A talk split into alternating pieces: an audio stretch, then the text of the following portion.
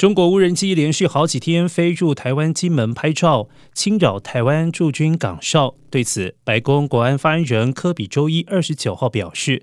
在联邦众议院议长佩洛西访台前后与期间，中国持续透过飞越、飞航过台湾海峡中线，以及在台湾周围军演等，来试图建立新常态。